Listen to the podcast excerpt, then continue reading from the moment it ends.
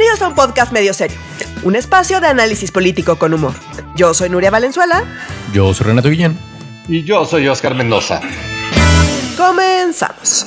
Hoy vamos a hablar del juego de papa caliente entre el INE y el Tribunal Electoral, de por qué el ex senador Jorge Luis Lavalle está pasando la noche en el bote, de la creciente presencia de Santiago Nieto en la vida política nacional y del revuelo sobre nuestros datos biométricos y las empresas de telefonía.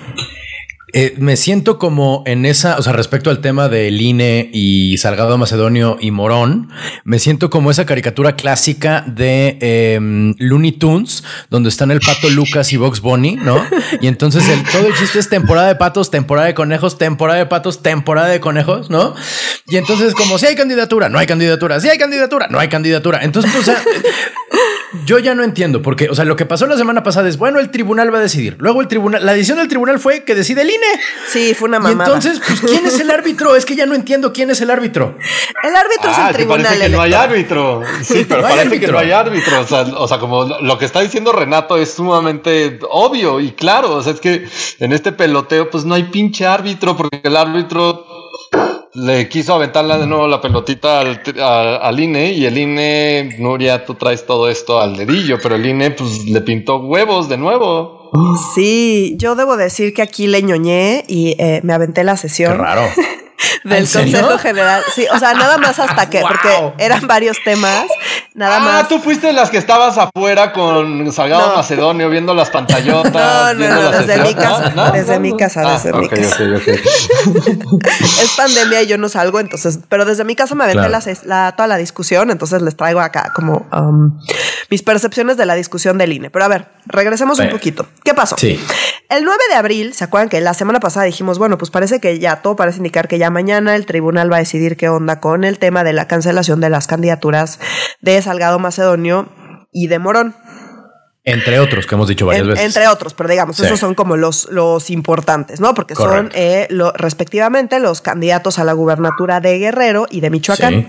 Entonces, ¿qué fue lo que pasó el 9 de abril? El tribunal dijo, em, pues lo que vamos a decidir es que vamos a regresarle el tema al INE para que el INE vuelva a discutirlo, porque consideramos que aunque es viable el castigo que están dando, porque pues eso dice la ley, eh, nos parece que es una, una sanción que resulta desproporcionada. Eso fue lo que dijo el tribunal. Pero no le dijo al INE, estás mal, solo le dijo, bueno, pues hay cosas que igual valdría la pena que consideraras para que vuelvas a discutir y decidas lo que sea que decidas decidir. Ok, wow. Entonces, eh, acá cuáles fueron los puntos que se destacaron en el tribunal y ojo, también hubo discusión adentro del tribunal de este tema. Entonces, eh, lo primero en lo que todo el mundo está de acuerdo, porque es imposible no estar de acuerdo con eso, es que sí fue precandidato. Porque ven que Salgado Macedonio dice, no, Ah, sí. yo no fui precandidato, aunque hay un video de él diciendo que es el precandidato, pero luego dice que no es precandidato.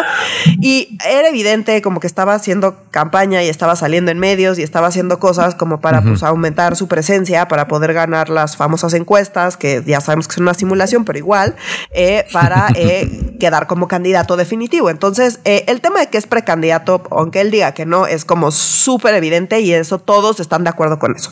Sí fue precandidato y sí hizo precampaña. Eh, no pueden considerar la presentación extemporánea de los gastos de precampaña porque se hicieron súper tarde, o sea, se, se hicieron ya en un momento donde ya no era viable que, eh, que fueran revisados. El tribunal también confirma la multa por 6.5 millones por omitir informes. ¿Y eh, qué son los informes? Esto es importante porque Morena está intentando llevar la discusión a que le están quitando la candidatura porque no entregó un informe de 20 mil pesos, que por Ajá. 20 mil pesos le están quitando la candidatura. Y ojo, esa no es la lógica ni del INE ni del tribunal. La lógica es la transparencia, que fue algo por lo que de hecho López Obrador luchó muchísimo. Claro, pues era su bandera. Y todo el tema de la fiscalización fue porque se luchó muchísimo por eso. Y se acuerdan en 2012 todo el desmadre que hubo, que decían y que todo el dinero que se había gastado el PRI, y que el PRI, o sea, como que, que se necesitaba mucha más fiscalización y transparencia en, en qué estaban gastando los recursos, de dónde provenían y cómo se gastaban. Bueno, pues esas reglas que se pusieron a partir de esas quejas son las que le están afectando ahorita a Morena. La Claro. lógica aquí no es el tema de si son 20 mil o no son 20 mil pesos. La lógica es que pues hay reglas de fiscalización que Salgado Macedonio se está pasando súper por el arco del triunfo y le valen madres.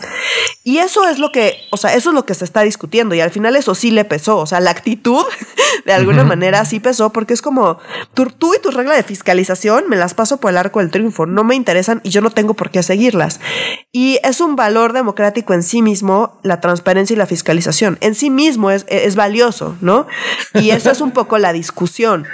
Claro. Entonces, eh, estos informes, que son? Pues es donde los candidatos y los partidos reportan el origen de los recursos recibidos y los gastos realizados para los diferentes eh, actos de, relacionados con las elecciones, digamos. En este caso, los actos de pre-campaña. Entonces, ¿qué dice la, la, LEGIPE? La Ley eh, General de... Ah. Instituciones y partidos. Instituciones y procedimientos electorales. Ah, te digo, y procedimientos, no partidos electorales. sí. La ley, ley general de instituciones y procedimientos electorales. Lo que dice es que hay una sanción, la sanción por no entregar el informe de gastos e ingresos es el retiro de la candidatura para aquellos precandidatos que hubieran obtenido la mayoría de votos en la consulta interna o la asamblea respectiva. Esa es la ley, eso es lo que dice la ley al pie de la letra. Artículo 299, eso es lo que dice. que si resulta ser el ganador en, digamos, en esta contienda interna para determinar quién va a ser el candidato y no entregas tu informe de gastos de pre-campaña, eh, eh el castigo respectivo es eh, pues, que, te, que te retiren la candidatura. ¿Por qué? Por un tema de transparencia y de rendición de cuentas. Es como, si tú ganaste a la mala con dinero de procedencia ilícita o pues a billetazos, pues no puede ser candidato, coño. No puede ser candidato. Entonces sí, por lo menos tiene que haber evidencia de que, de que no ganaste de esa manera. No están diciendo que Salgado Macedonio haya ganado de esa manera. Están diciendo que esas son las reglas y que esa es la lógica de las reglas. Y que el ser tan, al desdeñar esas reglas de manera tan clara y abierta, pues es problemático y que por lo tanto les parece que pues sí amerita que les retiren la candidatura por por el desdén que está mostrando a la importancia de la fiscalización. Y ojo, tienen razón. Nada más que por el contexto político y por el apoyo de López Obrador, pues Félix Salgado Macedonio se está pudiendo dar ese lujo porque López Obrador y Félix Salgado Macedonio están llevando la narrativa por otro lado. Tan es así que Salgado Macedonio fue y empezó a a pedirle a la gente dinero, porque si es que dicen que el problema son 20 mil pesos, pero ahorita acá lo recogemos y le empieza a pedir a la gente dinero y pues recoge más de 20 mil pesos y dice, aquí está el dinero, ya cuál es el problema. El problema mm. no son los 20 mil pesos, el problema es su mm. desdén a las reglas de fiscalización y a la transparencia, no los 20 mil pesos. Nadie está hablando de... Ah, perdóname, literalmente es el hágase la voluntad de los bueyes de mi compadre. Sí, o sea, como el problema es la narrativa, o sea, la narrativa que ellos quieren imponer es la de me están quitando la candidatura a la mala porque no me quieren y están poniendo de pretexto 20 mil pesos. Mm, y no, 20 mil pesos es por lo menos identificamos por lo menos que hubo ahí 20 mil pesos que se gastaron en la pre, en la pre-campaña. Eso es lo que estamos identificando, por lo menos. O sea, pudo haber sido más. El tema no es ese, el tema está en que no es cierto que no fue precandidato y no es cierto que no tuvo gastos de pre-campaña. Mm. Sí es cierto que se está pasando por el arco del triunfo toda pues, la reglas de fiscalización y ese es el problema. Pero ellos lo están manejando con otra narrativa. Eh, entonces, o sea, como que eso nada más para que quede claro. Y eso ha salido tanto en el tribunal como en el INE. Ahora, las consideraciones son las que varían. Entonces, los mm. magistrados, o sea, en el tribunal, en esta primera discusión del tribunal para decidir qué, o sea, el INE ya le había quitado la candidatura a Félix Salgado Macedonio y el tribunal estaba discutiendo qué iban a hacer con eso. Entonces ellos dijeron, bueno, pues es que la aplicación en automático de este artículo eh, eh, pues resulta constitucionalmente desproporcionada, eso dijo el tribunal, y trastoca el derecho fundamental de la ciudadanía a ser votada. Eso fue lo que dijo el tribunal. Entonces dijo, dado eso, se lo estamos regresando al INE porque dijeron, bueno, pues sí es cierto que eso dicen las reglas, pero pues también es cierto que nos parece desproporcionado. ¿Por qué? Porque además, pues sí, no identificamos tampoco muchos gastos. O sea, identificamos estos 20 mil pesos, seguro fue más, eh, pero no identificamos mucho más allá de eso. Entonces, eh, restringir su derecho a ser votado, pues es problemático. Ahora, no todos los magistrados estuvieron de acuerdo con esa idea. Por ejemplo, Yanino Talora dijo, ella votó en contra de la sentencia y ella dijo, no se trata, o sea, no estoy, no estoy yo pensando en términos de, de, si tiene derecho a ser o no ser votado. Estoy pensando en términos de que la transparencia y la rendición de cuentas es un valor democrático en sí mismo. Y ese es el valor que estamos intentando proteger con estas reglas y con estos artículos en la ley. Y ese es el valor que les está pasando por el arco del triunfo. Por lo tanto, a mí no me parece desproporcionada. Ese es el argumento de Janine. Ese es el argumento de Janino Talora. Ok. No, no ganó ese argumento, digamos, o sea, como que ganó. Eh, o sea, al final no decidieron nada y se lo regresaron al INE diciendo, bueno, pues tú puedes tomar la decisión que tú quieras, pero pues consideramos que es desproporcionado, pero pues ahí tú, ahí tú vele, ahí a tu consideración. Y les Ajá. dieron chance de que si consideraban que así eh, era necesario, pues retirarle la candidatura. O sea, volver a tomar la misma decisión, digamos. Sí, sí dijeron eso. Cosa que sí Entonces, pasó. cosa que fue lo que pasó. Entonces, el 13 de abril y les dieron dos días para decidir. Entonces, regresa esto al INE y el INE, en toda una discusión muy acalorada, básicamente fueron las mismas dos, se repitieron estas mismas dos posturas. Entonces, por Mm. un lado decían, pues eso es lo que dice la ley, le super valió madres, no presentó nada, no mostró absolutamente ningún interés, su conducta fue dolosa, es decir, él muy adrede se pasó las reglas por el arco del triunfo, se burló de eso, muy evidentemente no está queriendo seguir las reglas. Y eso Mm. nos parece problemático, es un tema Claro. hasta de actitud, ¿sabes? Y hubo otros consejeros que dijeron, no, sí nos parece que es desproporcionado, no hay evidencia de que haya habido un gasto mayor. Eh, entonces, pues quitarle una candidatura por por esto, pues nos parece exagerado. Eh, Claro. Y la votación estuvo cerrada. De hecho, la votación... em, Seis contra cinco, ¿no? Seis Seis a contra cinco, cinco. ¿no? La votación estuvo muy chistosa porque tenían problemas de conexión. Entonces, eh, de repente, uno de los consejeros, estuvo súper chistoso porque uno de los consejeros eh, que votó en, en contra, decía, ¿no? Era justo el que decía eh, Uquibe Espadas, que decía que no, Ah, pues sí. que efectivamente eh, pues los gastos habían sido 20 mil pesos, eh, no parecía que hubiera como evidencia de mucho mayor gasto y que le parecía desproporcionado. Después de dar toda esa argumentación, cuando llega la hora de la votación, Ajá. el güey vota al revés, porque como ah, tenían problemas de conexión, no estaba escuchando bien que estaban votando y a la hora No de manches. votar, vota al revés, entonces vota, vota a favor. Y luego Ciro Murayama, que pues eh, iba, eh, o sea, también iba a votar a favor, pues se pierde Ajá. su conexión y no vota. Y entonces... No manches. eh, era una votación, digo, de todos modos había ganado el tema de quitar la candidatura, pero la votación había sido, creo que era 7-4 y, y- pero en realidad era 6-5, ¿sabes? Y, O sea, se hizo un desmadre ahí como a, a la mitad, pero hasta cuando votó Kives Espadas le, le pregunta al secretario así como, ¿estás seguro? O sea, como dice, ¿a favor? Y el otro, sí, a favor. Y entonces el secretario dice, pues bueno, Bueno. Ya anota la votación y cuando termina la votación y se da cuenta el consejero de lo que había hecho, dice, ya sé que no puedo cambiar mi voto, pero pues yo nada más quiero decir que pues yo no quería votar así, ¿no?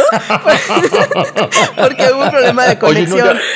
Eh, Y otra cosa que sucedió, ¿tú recuerdas los eh, los consejeros que eligieron a inicios del año pasado en el primer esos trimestre? fueron, Fue esos fueron, ajá, Pero también. UC votó, votó como en quería contra. Morena. Al final, sí, al final re- repitieron Sí. la votación porque hubo problemas de conexión tanto con Ciro Murayama como con Uquibe Espadas y la votación final quedó 6 a 5. Es muy importante lo que está diciendo Oscar.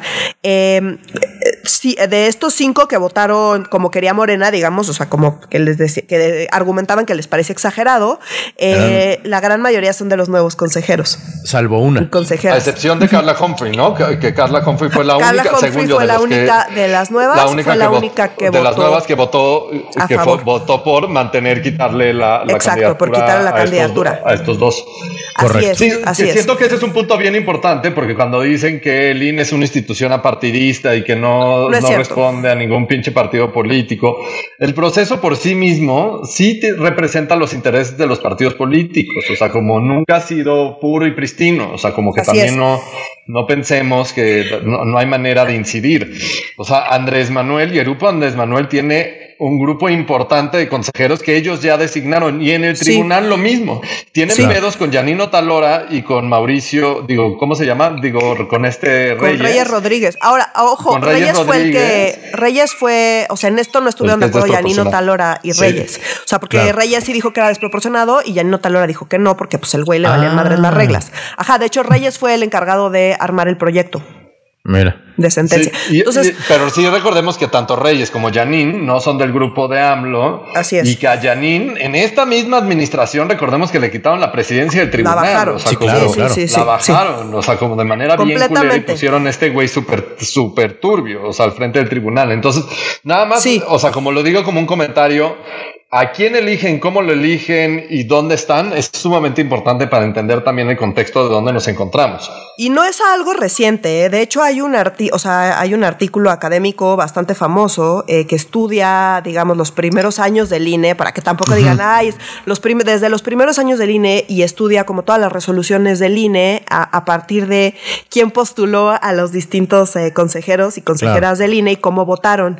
Y ahí es muy evidente que efectivamente los intereses de los partidos se ven representados en el Consejo General del INE, con excepción de 2006. Entonces, de hecho, ellos atribuyen todo el problema político de 2006 en parte a que en el INE el, el PRD no estaba bien representado. ¿Y se acuerdan quién fue el que le quitó la representación en el INE al PRD en 2006? Es que no es que la quiten, sino tiene más que ver con eh, qué consejeros, digamos, tú propones para que queden. Y ellos pasan por todo un proceso en la Cámara de Diputados y demás. O sea, como que no es tan directo, pero bueno, pues sí tú das la primera, em, o sea, tiene que votar en diputados. Entonces, pues quienes quedan, pues sí tienen apoyo político de pues, las fuerzas en ese momento. Entonces, no es que le hayan quitado, pero es que digamos que pues también el PRD ahí medio la cagó eh, con, con, la gente que quiso poner y demás, ¿no? O sea, como también es un tema ahí si calculas si el consejero pues, va a votar como quieres o no. En este caso, por ejemplo, como bien dice Oscar, Claudia Humphrey, eh, pues no votó, este, Carla Humphrey, perdón, no votó, que es de las nuevas consejeras, no votó como le hubiera gustado a Morena, a pesar de que pues Morena fue quien ratificó eh, pues su eh, su, lugar, digamos, en el Consejo General del INE, ¿no? Entonces, estas cosas pasan, han pasado siempre. No es cierto que el INE sea neutral. A mí me cae muy bien Lorenzo Córdoba, o sea, como, pero pues esto no tiene que ver con si a mí me cae bien o me cae mal. Yo viendo el Consejo, eh, la, sesión en el Consejo, la verdad es que, pues sí, muchos de sus comentarios, pues eran con sornas, ¿sabes? Estaba burlando, se burla de los partidos, se burla del representante de Morena, o sea, como que sí se está, a mí, yo me estaba muerta de la risa. Pero pues los de Morena no, por eso lo odian. Y creo que hay razones para odiarlo porque sí es medio insoportable. A mí me da risa y a mí me cae bien y yo estoy de acuerdo con él. Pero no tiene que ver con si yo estoy de acuerdo con él, tiene que ver con eh, pues, proteger la institución y, y, y no abonar a que le estén pegando y pegando y pegando. Y me parece que sí, con su actitud abona que le sigan pegando.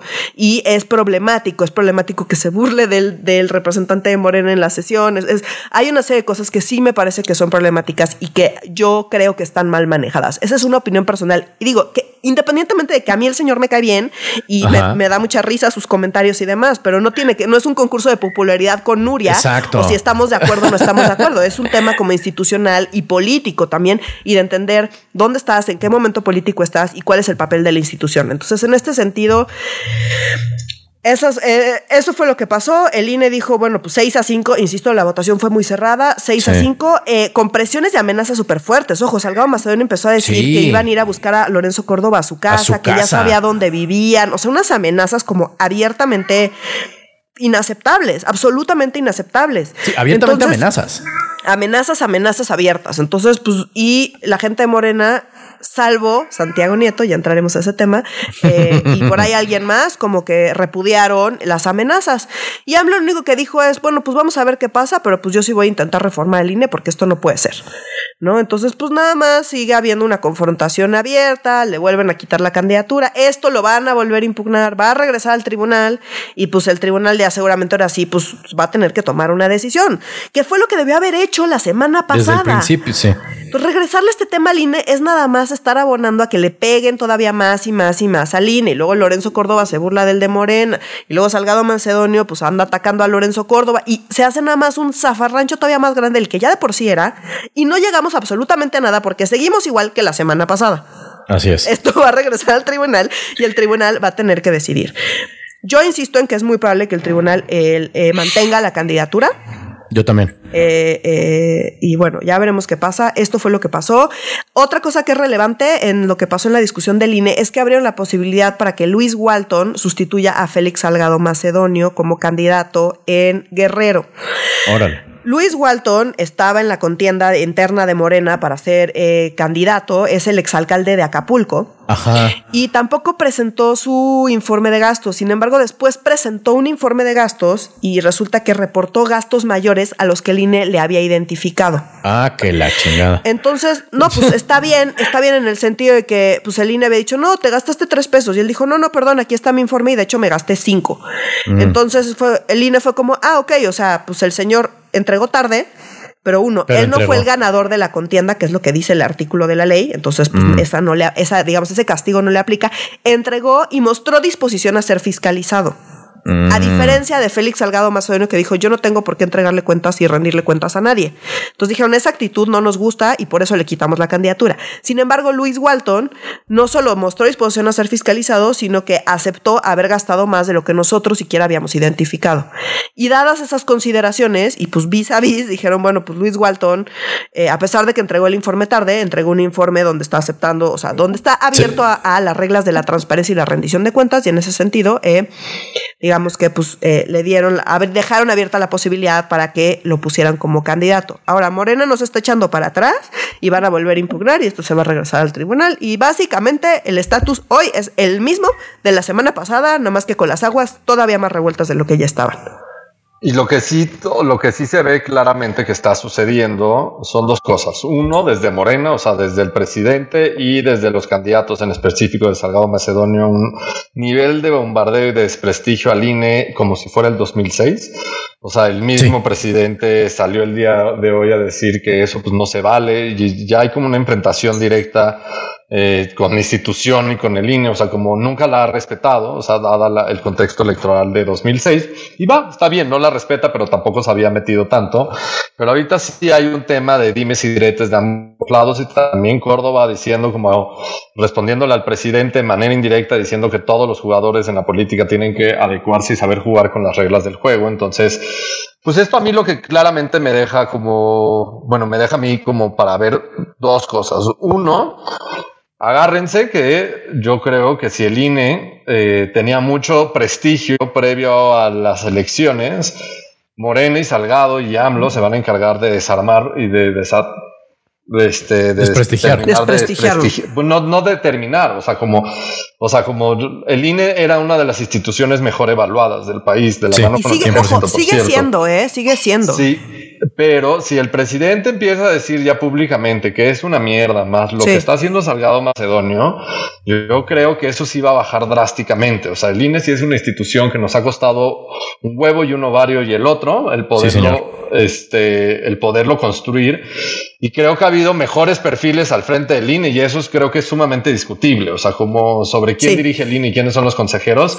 Claro que ha habido generaciones de mejores y peores. Eso, no- eso no tengo ningún, ningún problema en discutirlo, pero lo que sí creo es que sí ha sido una institución sólida que ha velado por las, por las elecciones y que Andrés Manuel, le guste o no le guste, hoy también gracias a esa institución es presidente. O sea, como también completamente. que eso no se nos, se nos vaya a olvidar porque pudo velar por las elecciones eh, de 2018, en la de 2012.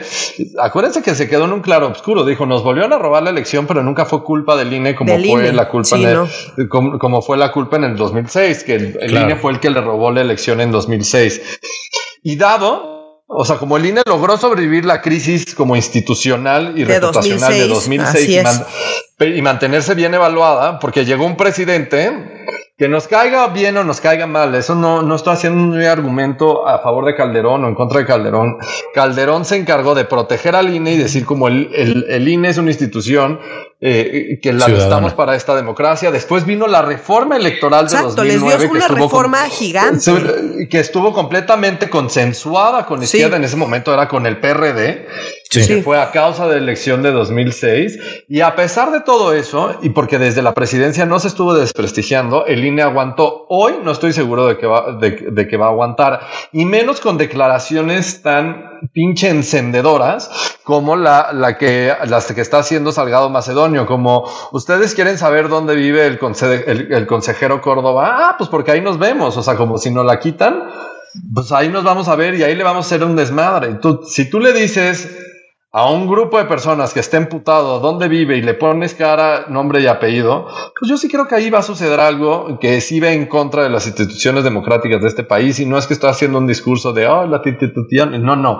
O sea, sí creo de que pinche sentido común y decencia humana básica. le da sentido a la pinche democracia y hay un chingo de oportunidades en la democracia, en la democracia mexicana, sí, desaprovechamos la transición entre, entre 99 y 2000, sí, sin duda, pudimos haberlo hecho mejor, sí, le doy la razón a, los que quieran, pero sí creo que teníamos una pinche institución bastante sólida y que sí vela por, por, la, por cómo se llama, por la democracia en México se llama el INE. Entonces sí creo que eso es bastante grave. Y segundo, lo que sí estoy 100% seguro que va a suceder después de esto es que Morena va a promover una gran reforma al INE. ¿Y cuál es esa gran reforma? Es, pues vamos a deshacernos, como se deshicieron en 2009 de los consejeros eh, que no les funcionaban. Entonces ahora ellos desde el poder, es que chequen ahora lo ilógico, ellos desde la oposición se deshicieron de lo que no les sirvió y, ganaron, o sea, como lograron rehacer la institución como ellos querían.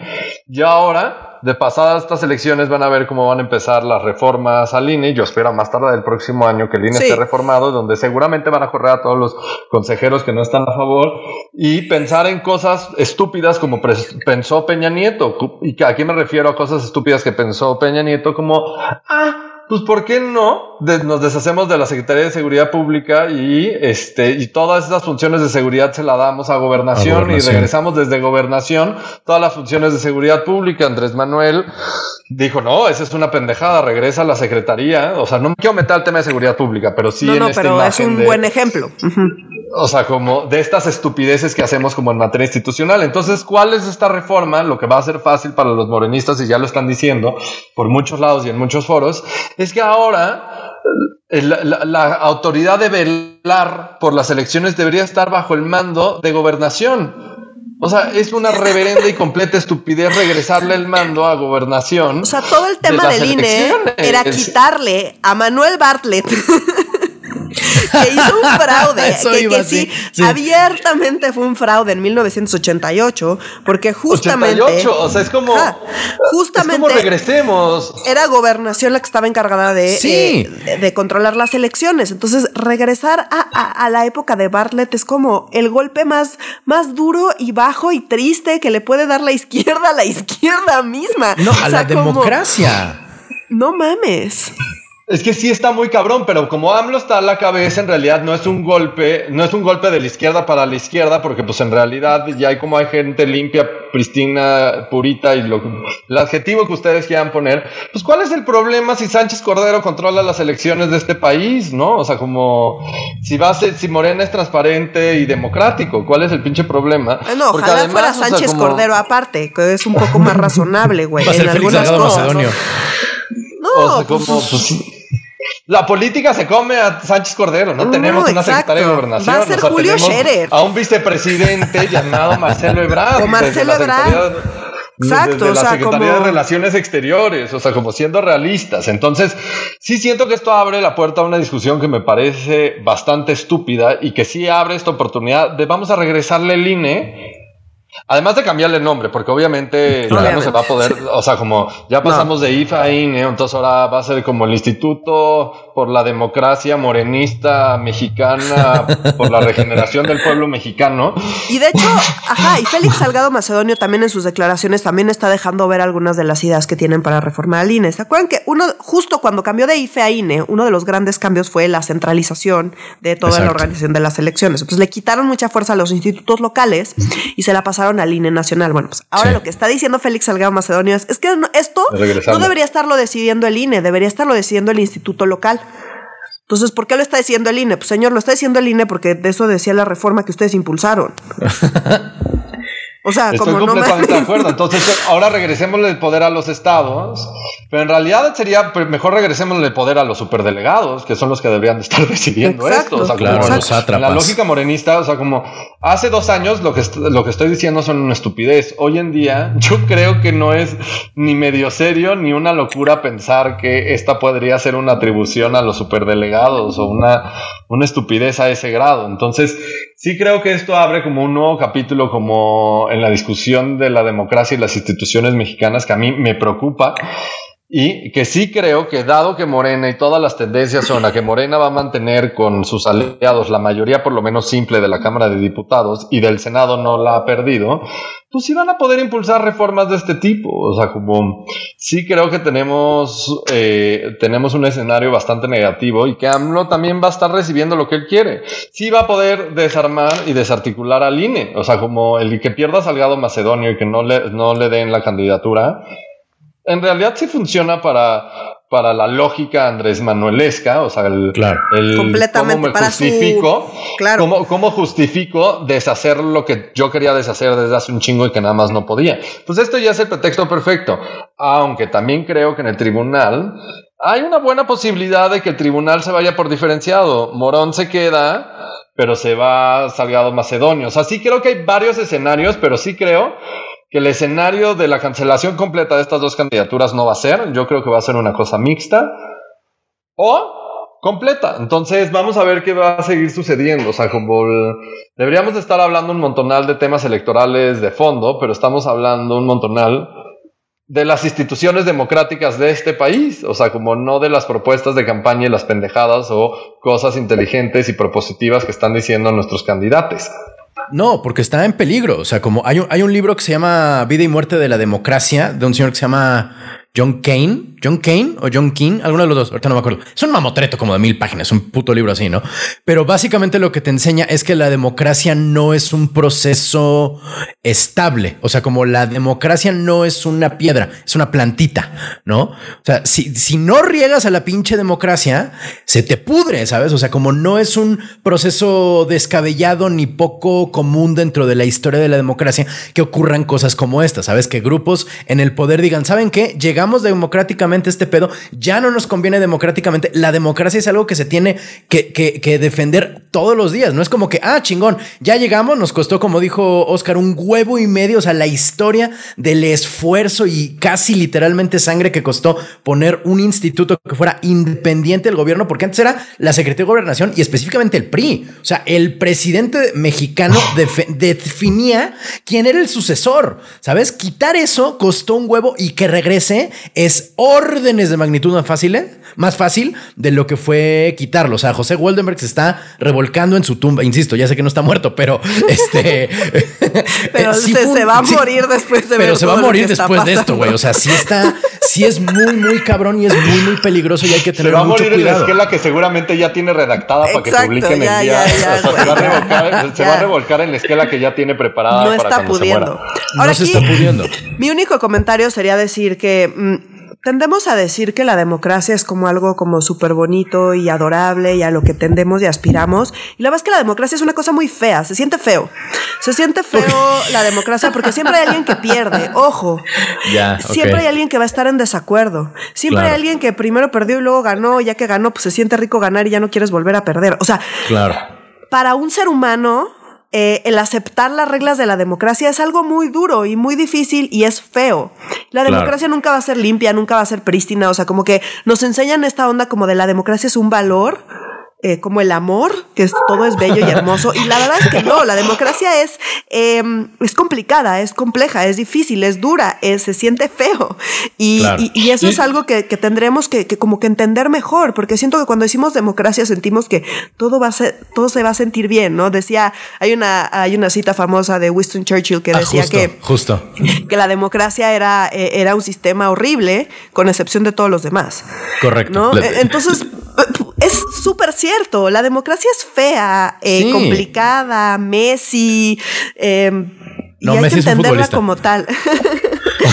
Ah, sucia, puede ser. Es que, es que no sé, no sé. Puerca, ya, ya. Puerca, sí, es, es complicada. Sí, es muy no, no es perfecta, pero pues no, no, no te vas a subir. Y, y ojo, la democracia no es un Uber, es un micro. O sea, la democracia Exacto. nunca te va a llegar a Exacto. donde tú quieres llegar. Exacto. Tienes que adecuarte a donde más se acerque Sí. a donde vayas y luego pedir bajada y llegar solito. Porque pues no mames, tampoco es como, Sí. ah, vamos para acá. No, mis huevos. O sea, la democracia es, es, es este perfectible y no es así como a lo que queremos explotar. Pero chinga, uno así, no me voy a casar hasta que encuentre la mujer perfecta. Pues te vas a quedar soltero tu puta vida. O sea, como si no amas a las cosas que amas también por los errores que tiene y por las cosas profundamente jodidas dentro de su, dentro de su formación, pues realmente no lo conoces. O sea, si no amas, eh, si no, si no conoces de dónde vienen los errores y las profundas fallas de aquello que amas, pues es un amor muy somero, güey. O sea, es que digo, perdón, yo amo la democracia con todo mi corazón. Yo sí soy un demócrata convencido y me queda claro que es un pedo muy feo, que requiere mucho esfuerzo, que requiere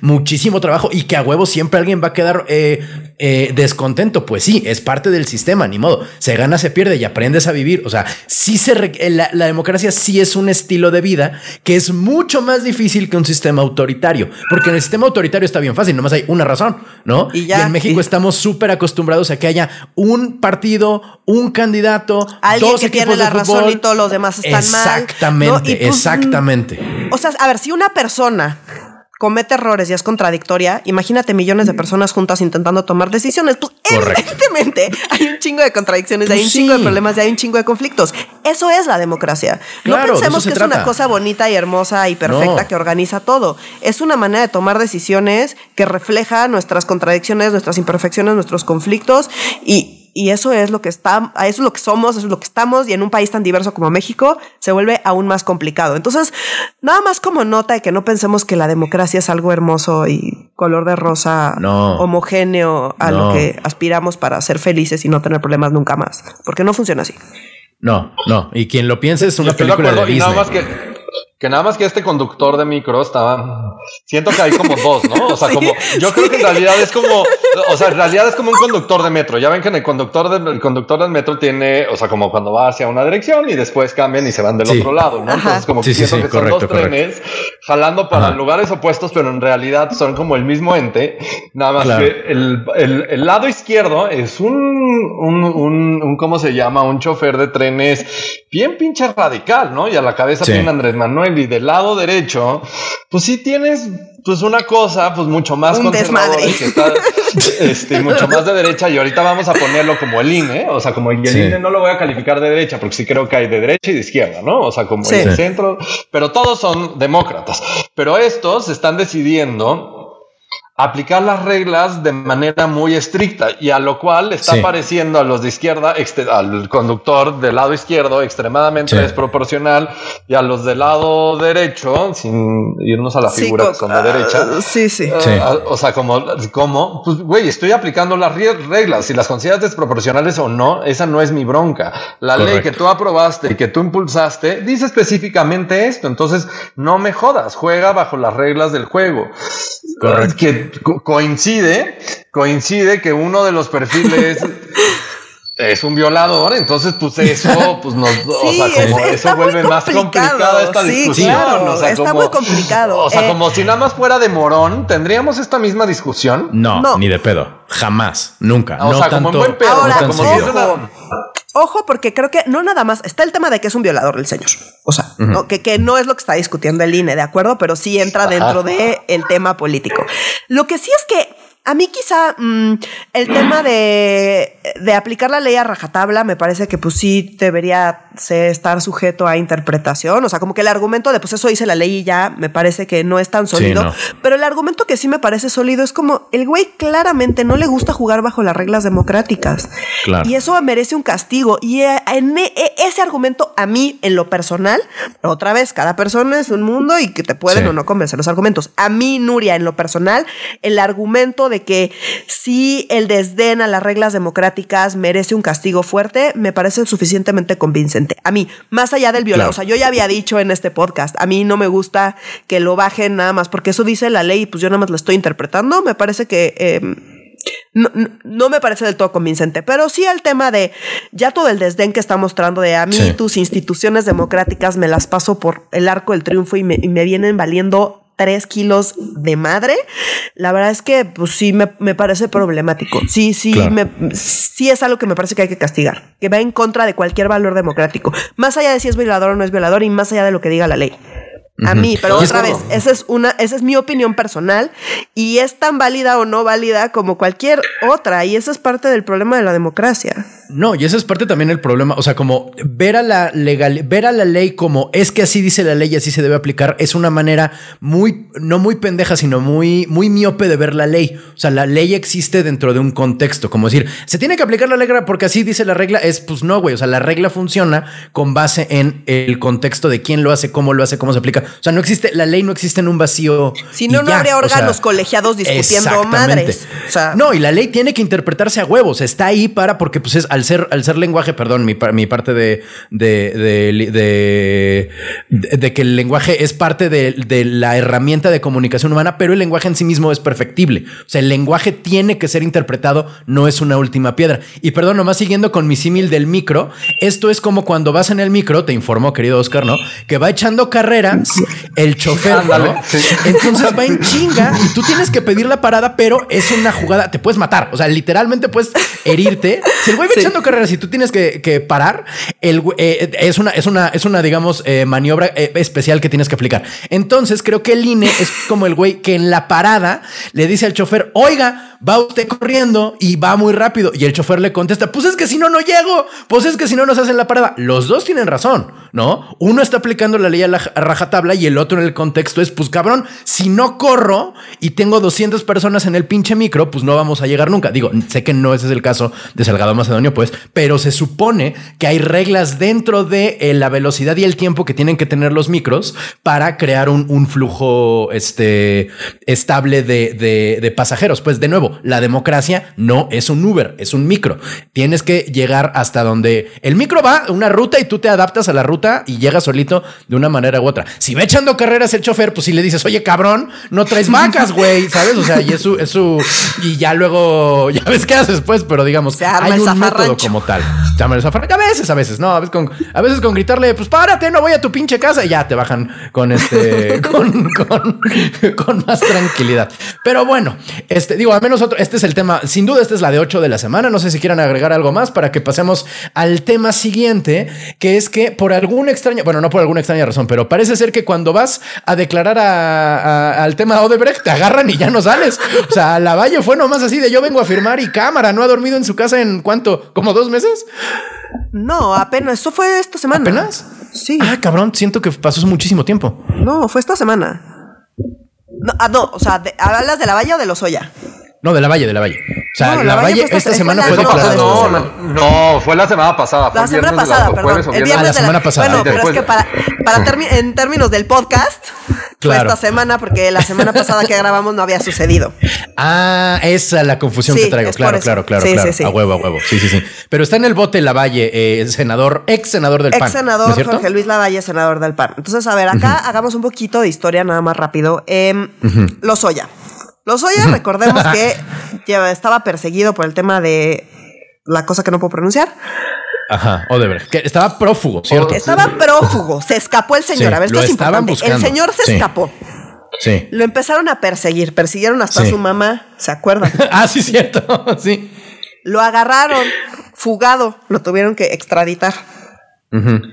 Y ya estando acá, pues empezó a declarar un montón de cosas. Entre las cosas que empezó a declarar fue a decir, uy, no es que a los senadores del PAN les ofrecieron millones de pesos para que aceptaran la reforma energética, que era una reforma que el PAN venía impulsando desde hace un chingo. Entonces, pues no estoy diciendo que no hayan recibido ningún senador dinero nunca, estoy diciendo que no necesitaban tampoco como que los convencieran de votar a favor de la reforma energética. Entonces, toda esa historia es un poco rara ya de por sí. Insisto, no estoy diciendo que sean impolutos y que no haya corrupción, no estoy diciendo eso. Estoy diciendo que pues Lozoya empezó a decir un montón de cosas, entre esas que había muchos senadores que habían recibido dinero. Ha mencionado muchos nombres. Los tres que han perdurado son Jorge Luis Lavalle, que es el que acaban de meter a la cárcel ahorita, entramos a ese tema. Cabeza de Vaca, que es el, que, gobernador de Tamaulipas, que está como todo en su desmadre del desafuero y demás, que también ya hemos explicado. Y el gobernador de este, ay, este, ay, Pancho Domínguez. De Guanajuato. De Querétaro. Gobernador de Querétaro, sí, Pancho sí, Sí, sí, es de Querétaro, es de, Querétaro, es de Querétaro. me van a matar, eh, pero eh, confundo Querétaro con Guanajuato siempre, en mi cabeza. No, no, no, no, no. O sea, Perdón, como no, no, ya- no, yo sé no. que está O sea, puedes mal. confundir Tlaxca- Tlaxcala y Colima. O sea, y Tlaxcala y Aguascalientes. Tlaxcala y Aguascalientes tiene más sentido. Bueno, disculpen, me pasa, Sí. eh, no me regañen. Pero lo confundes en el mapa, sus gobernantes, sus no, personas, sus no, en mi tradiciones. cabeza, no, en mi cabeza. Así, los vamos al como- Cervantino y terminas en, en Querétaro, ¿no? Así. Es que Sola y sobria. Sabes que para mí es como esta zona del país, o sea, zona central del país con gente mocha. Claro, y es claro. medio intercambiable. Está mal, ya Claro, lo sé, claro. discúlpenme. De las torres sí. en adelante todo es Cuautitlán. Tienes toda la razón. Sí, sí, sí, sí. A huevo, a huevo. Sí. Bueno, no importa. Estos tres son los que eh, mencionó Lesoya. Mencionó otros nombres, pero digamos, estos fueron los que trascendieron. Sí. Y dijeron, no, pues recibieron un chingo de dinero para, eh, que ni siquiera es tantísimo comparado con, de hecho, los millones que sí manejó Lozoya, eh, para aceptar la, la reforma, la reforma energética. Entonces, ¿Estás eh, diciendo que es de- desproporcional? entonces, bueno, ¿qué pasó? Eh, se supone que Lozoya está colaborando con el gobierno y entonces le dijeron, ah, va. Puedes, no, eh, vamos a llevar todo el caso. Si nos das información lo suficientemente valiosa que pues termina eh, resultando en que eh, podemos, podamos condenar a alguien y demás, pues te perdonamos. Claro. Y a pesar de que, insisto, los millones de los Lozoya son un chingo más que los de los que los que está diciendo que recibieron los senadores. Entonces, Lozoya no solo no está en la cárcel, está, está quién sabe dónde, porque se supone que le dijeron, bueno, va, puedes no estar en la cárcel en lo que se define todo este desmadre, pero tienes que venir a firmar cada 15 días. Y no ha Lleva- llegado. llevamos meses sin saber qué pasa con Lozoya y nadie lo ha visto yendo a firmar a nada. No mames. Ese es el contexto de Lozoya. Entonces Cámara. llega Jorge Luis Lavalle, ah, pues, ah, se va a presentar ante el juez. eh, y pues la fiscalía presenta como toda la evidencia en esta como primera audiencia y la idea de la audiencia es ver si lo vinculan o no a proceso. ¿Qué quiere decir vincular a proceso? Que eh, la fiscalía muestra que hay suficiente evidencia como para que se inicie un juicio. Se inicie un juicio, insisto. Entonces, eso fue lo que pasó en esta audiencia. Lo vinculan a proceso, es decir, dicen, bueno, ok, hay suficiente evidencia eh, Para que empiece el juicio. para que empiece el juicio. ¿Qué, qué es suficiente evidencia? Pues, mm, pues es debatible y fue una discusión de muchísimas horas, hay que, hay, hay que decirlo. Y, dicen, ay, bueno, y la fiscalía le pide al juez que le dé prisión preventiva eh, justificada a José Luis Lavalle. Recordemos, la prisión preventiva oficiosa es si cometes un delito considerado grave, eh, te meten a la cárcel en lo que ven que onda con tu juicio. Eh, si tu delito no es suficientemente grave, pues tú llevas el juicio en libertad. Pero la fiscalía puede pedir una cosa que se llama prisión preventiva justificada. Entonces, que, es decir, yo creo que esta persona se puede, se puede fugar. Entonces, como creo que se puede fugar, pues estoy solicitando prisión preventiva justificada. Y No eso fue lo que pasó y se la dieron. Entonces, Cámara. perdón, pero no se la dan a, a, a- a Lozoya. Lozoya estaba ya escapado, no es como que Lozoya tal vez se peló. Se O sea, peló. sí. Lo tuvieron que ir O sea, a Lozoya perseguir. estaba muy feliz en un campo de golf de los pinches más ricos del mundo en España. No mames, lo Rusia tuvieron que ir a perseguir. Lo trajeron para acá, le dieron chance, Le tuvimos le que mandar un avión privado para traerlo. Eso Le que nos, acep- Es una mamada, le aceptaron todas sus declaraciones como si fueran ciertas. Están armando casos a partir de sus dichos que están súper raros. Están metiendo gente a la cárcel porque Lozoya dice que son culpables y Lozoya ni siquiera se presenta a afirmar quién sabe dónde chingados está. Y meten a la cárcel a este pobre ex senador que lo andan usando ahí de chivo expiatorio. Insisto, no estoy diciendo que el güey sea impoluto, que nunca en su vida haya recibido dinero, que sea incorrupto. No estoy diciendo eso. Estoy diciendo que. el adjetivo de pobre senador. No, Sí, no.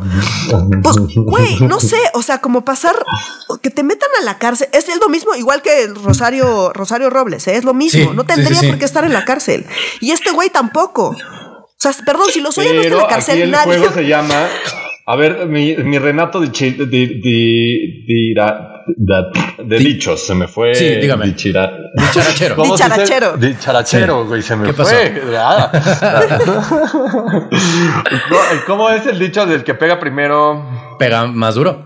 No, ahí está. No Sí, pues, sí, estaba sí. muy obvio ese güey. No, claro, pero aquí es en el caso de que eres el testigo protegido, este, o sea, por eso el que canta como sapo es el que tiene menos tiempo de, de sentencia. O sea, eso es una, un arreglador entre Pero la es el mafia que desde se un robó chingo. más varo, es el que Ah, se robó bueno, más claro. Pero, no- pero Nuria, esto como rectifica o fortalece la hipótesis así conspiracional de Andrés Manuel tiene un pacto con Peña Nieto. Sí, completamente. Y o sea, ese perdón, pacto pero es no vas al bote ni tus cercanos van al bote. Discúlpame, Lozoya no está en el bote. Videgaray No ni- está en el O bote. sea, como está pasando la bomba en el, en el MIT. O sea, el equipo cercano. Y, perdón, Robles no era una pieza clave de los juegos de, de ¿cómo se llama? De Peña Nieto. No. no, y no solo eso, sino que AMLO la ve como traicionera. Claro. Porque pues ella era del, del PRD y se pasó al Sí. PRI, Sí, o al sea, PRI de recordemos que fue que fue la que sustituyó a Cotemo Cárdenas en el 99, cuando Cárdenas se fue a buscar la presidencia. Correcto, fue jefa de ella gobierno. se quedó en el 2000, no recuerdo si fue nada más, sí, nada más unos meses del 2000 se quedó como la, la, la, la, la- ¿cómo se llama? La jefa de La gobierno jefa de gobierno. provisional. Entonces, entonces Ajá. pues sí es una mega traición. Entonces, ¿a quién están metiendo al bote? Al panista. No están metiendo a Ujú. ningún priista de hueso colorado al bote. Al ¿Dónde panista y, están al- los y a la perredista traicionera que se pasó al PRI. ¿Se acuerdan de Ah, estoy las acuerdo. ligas de Bejarano? El dinero se supone que era para ella. O sea, bueno, era de, de, de ¿cómo se llama? De, ay, de Ahumada, Ahumada, Ahumada, de Carlos ¿no? Ahumada. Ahumada. Sí, sí, sí, sí.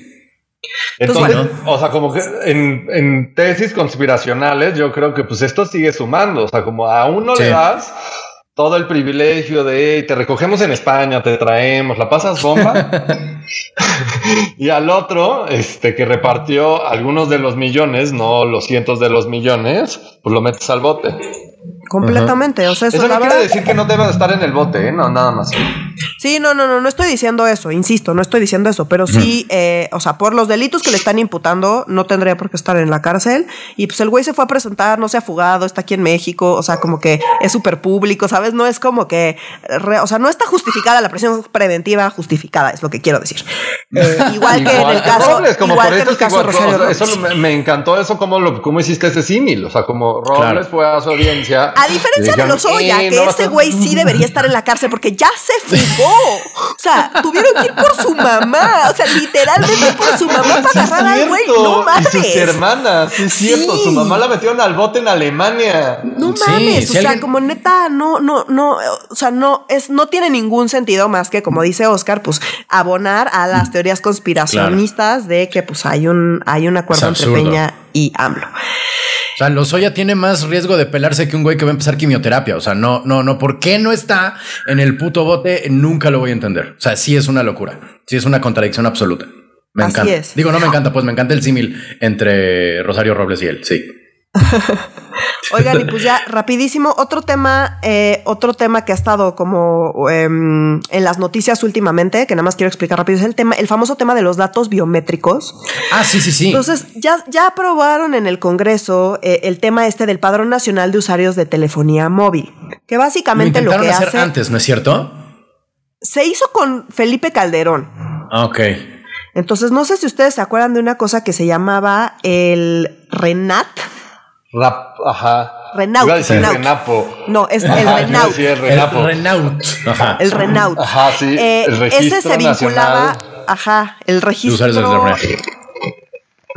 No me Esto acuerdo. le va a Renato, o sea, como los acrónimos le van a Es- Renato. sí. Según yo era. Registro Nacional de Usuarios de De Telefonía. usuarios de telefonía móvil, exacto. Sí. Ese, es- Ah, ese era el ven. Sí, a huevo, a huevo.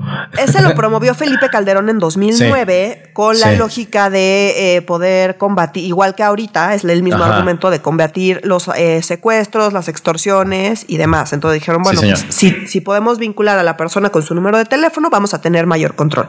¿Qué fue lo que pasó? Armaron su base de datos gigante y la empezaron a vender en el mercado negro y pues A empezó a utilizar a los dos días y justamente cuando se dieron cuenta de eso, pues desapareció el Renault. Sí. Ahora retoman la misma mala idea, pero en esteroides.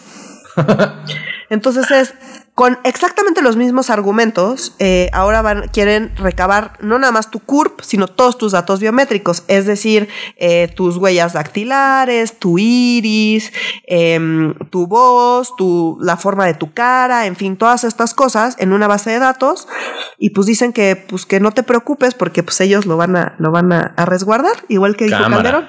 Entonces, una vez más, es un ejemplo de cómo López Obrador le gusta tomar las malas ideas de Felipe Calderón y hacerlas en esteroides. Es que está cabrón, o y sea. también eh, en unos meses, cuando pase esto, una vez más estaremos hablando de la creatividad de los mexicanos, el cómo puedes ir a Tepito y comprar tus bases de datos este con el iris, o sea, como Pero Exacto. no o sea, mames, como güey. si O sea, como que es ahorita como los métodos como de seguridad que tenemos. Si alguien más los tiene, pues es- nos están poniendo en riesgo a todos. O sea, obviamente ya salieron todos los expertos a decir que esto súper viola los derechos humanos. Claro. Va a haber alguien, se van a ir a quejar y van a decir que es inconstitucional, que va en contra de los derechos humanos, se va a hacer un desmadre y vamos a ver qué pasa. O sea, esto definitivamente Nos no es vemos lo en la corte. Exacto, nos vemos en la corte. O sea, esto Nos va a llegar a la corte. sí, o sí o sí o sí. Y muy Ah. probablemente la corte diga, sí, esta mamada es inconstitucional porque Claro. no mames. Y no Es- solo eso, sino que pues no ayuda a combatir nada porque uno, o sea, ¿de qué sirve que tengan todos mis datos vinculados a mi teléfono? O sea, ¿tú crees que si yo soy un delincuente voy a ir sabiendo que el gobierno tiene todos mis datos vinculados a mi, con mi teléfono celular personal a extorsionarte? Evidentemente no voy a ir y me voy a robar un No, celular. no, pero no, pero vete, vete tres pasos atrás, Nuria. O sea, como que los tuviera. ¿Tú crees que el gobierno lo puede utilizar? O sea, como no tiene la pinche infraestructura para hacer esas pinches conexiones. Además. O sea, el mejor ejemplo son las fiscalías a nivel local y a nivel federal. O sea, solo te vas por casos en específico, casos grandotes. La neta, puede tener la información, pero después no sabe cómo cruzarla. Entonces, en realidad, así se empieza a filtrar porque pues ahí la tienes guardada en una pinche base de datos que no sirve de ¿Y nada. sabes a quién sí le van a sirve? A los delincuentes. A eso sí les sirve, güey. O, o lo van a poner a Plataforma México, ¿se acuerdan? Otra iniciativa de gobierno de Calderón, Sí, este, y que ya está desfondeada. eh, ¿Y qué van a hacer? Pues la neta lo van a hacer para observarnos, que también hay un tema más conspiracional aquí. De, de- oigan, después sí veo que sí tengo coincidencias con el Tendencias. Maussan, ¿eh? Sí, Tienes, tienes sí, sí. tendencias Sí. conspiracionistas. Te vas a oye. poner tu casco de papel aluminio. En general, Sí, el- ya, el- ya me el- estoy preocupando, ¿eh? O sea, como que ya es la segunda vez hoy. Me estoy preocupando, muchachos. Yo, yo estoy, estaba pensando la, la mala suerte que tiene en este país las ideas que del registro nacional de lo que sea. ¿Se acuerdan? Creo que fue Cedillo cuando hizo el registro nacional de vehículos y que el encargado resultó ser un criminal de guerra argentino, este Ricardo Cavallo. O sea, como que dijeron, ah, mira, y el sí encargado va a ser este vato. Y pasaron como tres semanas y no mames, este güey torturó a banda en Argentina. Y luego lo, o sea, salió Y Baltasar otro proyecto que venimos gastando desde Fox, de que le hemos metido cientos y cientos de millones de pesos, que es Ajá. para tener como la, la clave única de registro población, o sea, como Ah, una cosa como el CURP, pero que tenga todos los datos biométricos y un montón Es de cosas, porque cierto. hoy en realidad la única identificación que podemos tener los mexicanos se llama la INE, pero para INE, los sí. niños tenemos un gran problema porque tenemos su acta de nacimiento que es sumamente falsificable y tenemos su CURP que no es también una sumamente- identificación. Ajá, Ay, que tienes no que ir es a sacarles un pasaporte, pero pues no, la mayor parte de la gente no tiene pasaporte. No, no puede Sí, no mames. sacar un pasaporte y no tiene razón. O sea, como Sí, esa no. es, ese es un documento para, para viajeros. O sea, como y si no viajas fuera del país, ¿para qué chingados? Entonces Claro. se le ha metido también cientos de millones de pesos a la recopilación de esos datos y que todos los gobiernos la van cagando. Creo que el único que ya ni le, le intentó fue Peña Nieto, pero Fox y Calderón le hemos gastado así de a cientos de millones de pesos en, en- en eso y no lo podemos tener. Y que yo creo que pronto se le va a ocurrir a los morenistas, ¿eh? Así que Ah, a sí, nuestros- porque además también lo quieren usar como eh, para vincularlo por- con los programas sociales, ¿no? Obvio. Sí, Eh, claro. Esos sí son buenos. Priistas, panistas, perredistas, Sí, sí, morenistas, sí, sí, sí, petistas, en cruzar las bases de datos para identificar dónde está tu votante, digo, tu beneficiario. Son buenísimos. Si tuviéramos un diagrama de Verne, ¿no? Acá. Sí, o sea, para Big Data en temas políticos electorales con Se pintan fines de transferencias, no mamen. O sea, la cruzada contra el hambre, este, jóvenes por nuestro desfuturo. Eh, ¿Qué más En quieren? su- O sea, la como- vacunación, güey. La vacunación, vacuna, pero me puedo ir, o sea, por eso dije también la Cruzada Nacional contra el Hambre, o sea, como puedo Sí, no, pegarle claro. a cuantos gobiernos quieren irse para atrás, solidaridad también, o que nos Progresa. metan basuritas en los ojos, o sea, como, Pero, o sea, como Ah, nos podemos no ir mames, ese chiste retro de las basuritas en los ojos, nadie le va a entender más que los que estuvimos vivos en este 94, valedor. O sea, no manches. Solidaridad. Era muy loco. ¿Se acuerdan del comercial de solidaridad? ¿Quiénes salían cantando? Porque lo hicieron como We Are the World. Entonces salieron como varias Sí, celebridades. De sí, salió el sí, doctor sí. Pérez, salió el Conejo Blas. O sea, no, no, no, no, no, no, no, surreal, O surreal. sea, y, y además en términos de comunicación es una gran, grandísima campaña. O sea, como a mis, claro, pues nos pegándole acordamos. a mis pegándole a mis 40 años, me sigo acordando del pinche anuncio y cada vez que paso en algún lugar de México que sigue teniendo, dice solidaridad, Solidaridad, en automático sí, pienso en la, en la pinche basurita. O sea, como... Claro. Chalco se Qué llama Valle de Chalco campaña. Solidaridad. Y, y lo mismo del número de 5688722, Profeco informa. Ah, no sí. no sé dónde la 5688722. Simón, Simón. Oigan, estoy muy disperso y conspiracional. Sí, discúlpenme. No, pero es que la nota, la nota de 8 hoy estuvo dura. Ya también todos, este, ¿cómo se llama? Desvariamos un poquito, pero en general creo que ya hemos agotado los temas solo- de. Ah, no, falta todavía comentario, Santiago Nieto. Santiago Nieto, rapidísimo. Sí. Yo no sé qué, qué, qué planes tiene, pero tiene planes ese güey. Sí, o sí, sí, sea, sí, como sí, sí, sí. Se está súper posicionando, sale a declarar millones de cosas, anda amedrentando a media humanidad, eh, anda filtrando cuanta cosa se le ocurre, tenga o no Sí, tenga no cosas. Eh, salió, es de los pocos de la 4T que ha salido a, a- a- a declarar en contra de las amenazas de Salgado Macedonio al INE y a los consejeros del INE. Em, es claro que se está queriendo posicionar. Eh, Sí, ¿Para qué? algo- no sé. Algo, algo quiere. Pero Sí. al- es clarísimo que algo quiere y anda ahí, sale a declarar y, o sea, como que hizo muchísimo revuelo sus comentarios eh, en contra de Salgado Macedonio. Fueron nota en todos lados, ¿sabes? Está, se está posicionando, es muy claro que lo está haciendo. ¿Para qué? No sé, pero definitivamente hay que tenerle ahí el ojo porque algo quiere ese señor. Y Nada más hay que mencionar que Santiago Nieto, lo dijimos muchísimo durante 2019 y buena parte de 2020, pero de 2021 n- no había salido, creo. Es el titular de la unidad de terrorismo financiero Correcto. de que depende de la Secretaría de Hacienda. Así es. Y antes fue el encargado de despacho de la PGR cuando Odebrecht y pues le tocó bailar con la más fea porque él decía, bueno, va, vamos a proceder contra Odebrecht y cámara que no lo corren. Y pues ahora se empoderó el güey después de haberse hecho sentido menos, ya está acá con, con entrando por delante el señor. Pues está de ardilla, vamos a ponerla. Sí, sí, sí, o sea...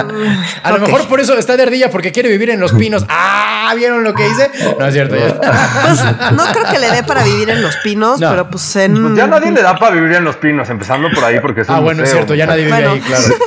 cierto, cierto. No, sí, perdón. si eres, si eres, si Ahora, eres, ahora eh, es que está más, está más cabrón, es vivir en Palacio Nacional, güey.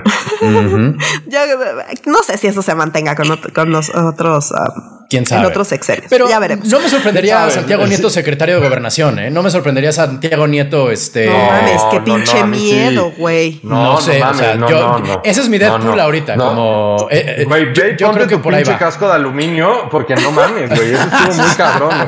Sí, no, no, Van no. a ver, no, van a eh. ver. No, la historia, no, me, no. como, como decía Fidel Castro, la historia me absolverá. Este... ¿Sabes dónde no me sorprendería verlo? En, ¿cómo se llama? En, ay, de- este, entregando, pro- diseñando todas las bases de datos para entregar programas sociales. Ya, en La este... Secretaría del Bienestar no me, no me bienestar. sorprendería verlo. Sí. Bienestar, discúlpenme, es que estaba pensando en Cedesol y es como, no, eso ya no existe. No, eso ya no. No, sí, eso ya no. liberal. A mí siempre me pasa lo mismo. A mí me gustaba que era sed de sol, ¿sabes? Como que era bonito, como, ay, ojalá pudiera yo a- a- ir a, a tostarme tantito a la playa sed de sol, ¿sabes? Pero Pues quién sabe. O sea, yo pensaría que quiere algo de elección popular. Mm. No, igual, no, pero no, pero él es queretano, ¿no? Si no mal recuerdo, y no le, no se la No dieron. le dio, no le dio, o sea, no, no, no le dieron la candidatura, pero bien que fue ahí a, a- y esa fue otra de las críticas. sí, Fue- lo intentó, ¿no? Sí lo intentó, no le salió. Eh, Estuvo justamente esta semana en la, eh, pues en un evento de campaña de la candidata que va súper mal. Eh, y fue muy criticado porque justo porque la misma semana eh, al esposo de Fosfo Fosfo, que se está posicionando en Nuevo León, ah, eh, pues le filtró otra de sus filtraciones diciendo que, pues, o sea, según Reforma, hay una filtración ahí que Santiago Nieto anda investigando al esposo de Fosfo Fosfo, que seguramente es una de sus millones de filtraciones nada más para pegar políticamente porque se está posicionando, pues, este güey. ¿Qué va a pasar? A ver, yo te, te tengo una pregunta sobre ese tema. entre entre, el, Bronco y el esposo de Fosfo, Fosfo, ¿quién crees que está peor? Ay, no manches, el bronco. O sea, está difícil con el bronco. Yo también creo que el bronco. Se lleva así a lo Entonces, eh, pues se están haciendo un desmadre en Nuevo León. Eh, vamos a ver qué pasa, pero todos los encuestadores dicen, no, pues es un volado. La verdad es que es un volado. Cada vez se ve más lejana Clara Luz Flores, a pesar de que anda usando ahí las vacunas para quedar ahí. Eh, ya ahondaremos más en qué está pasando en algunos estados que están muy interesantes y otros, pues ya es muy claro qué es lo que va a pasar. Entonces nos enfocaremos en los estados interesantes en los siguientes episodios. Los estados interesantes. Incluido Nuevo León, ¿eh? Incluido Nuevo León que cambia cada semana. Santiago Nieto, por cierto, es de San Juan del Río Querétaro, que es como ciudad satélite de Querétaro. Entonces imagínate qué, tan lejano, qué tan periférico en realidad es Santiago Nieto con, con vistas de, urbanidad. Pero bueno, en fin, ahora sí, creo que hemos terminado con los temas de la semana, querides. Este, por favor, eh, síganos en nuestras redes sociales, que son... En Facebook estamos como Facebook Diagonal Medio Serio MX y en Instagram estamos como arroba medio serio. Y en Twitter, arroba medio guion bajo serio, amamos sus comentarios, de verdad. Sí, en Facebook e Instagram, de verdad, son una cosa divertidísima. Muchísimas gracias por mantener la conversación entre ustedes y con nosotros también. No crean que no lo, eh, nos damos cuenta, como sí, sí sentimos los chingadazos, pero este es muy importante eh, la, discusión entre la audiencia. Los gozamos un chingo. Eh, sin más por el momento, nos despedimos hasta la próxima semana. Para Medio Serio, yo soy Renato yo soy Nuria Valenzuela. Y yo soy Oscar Mendoza. Adiós.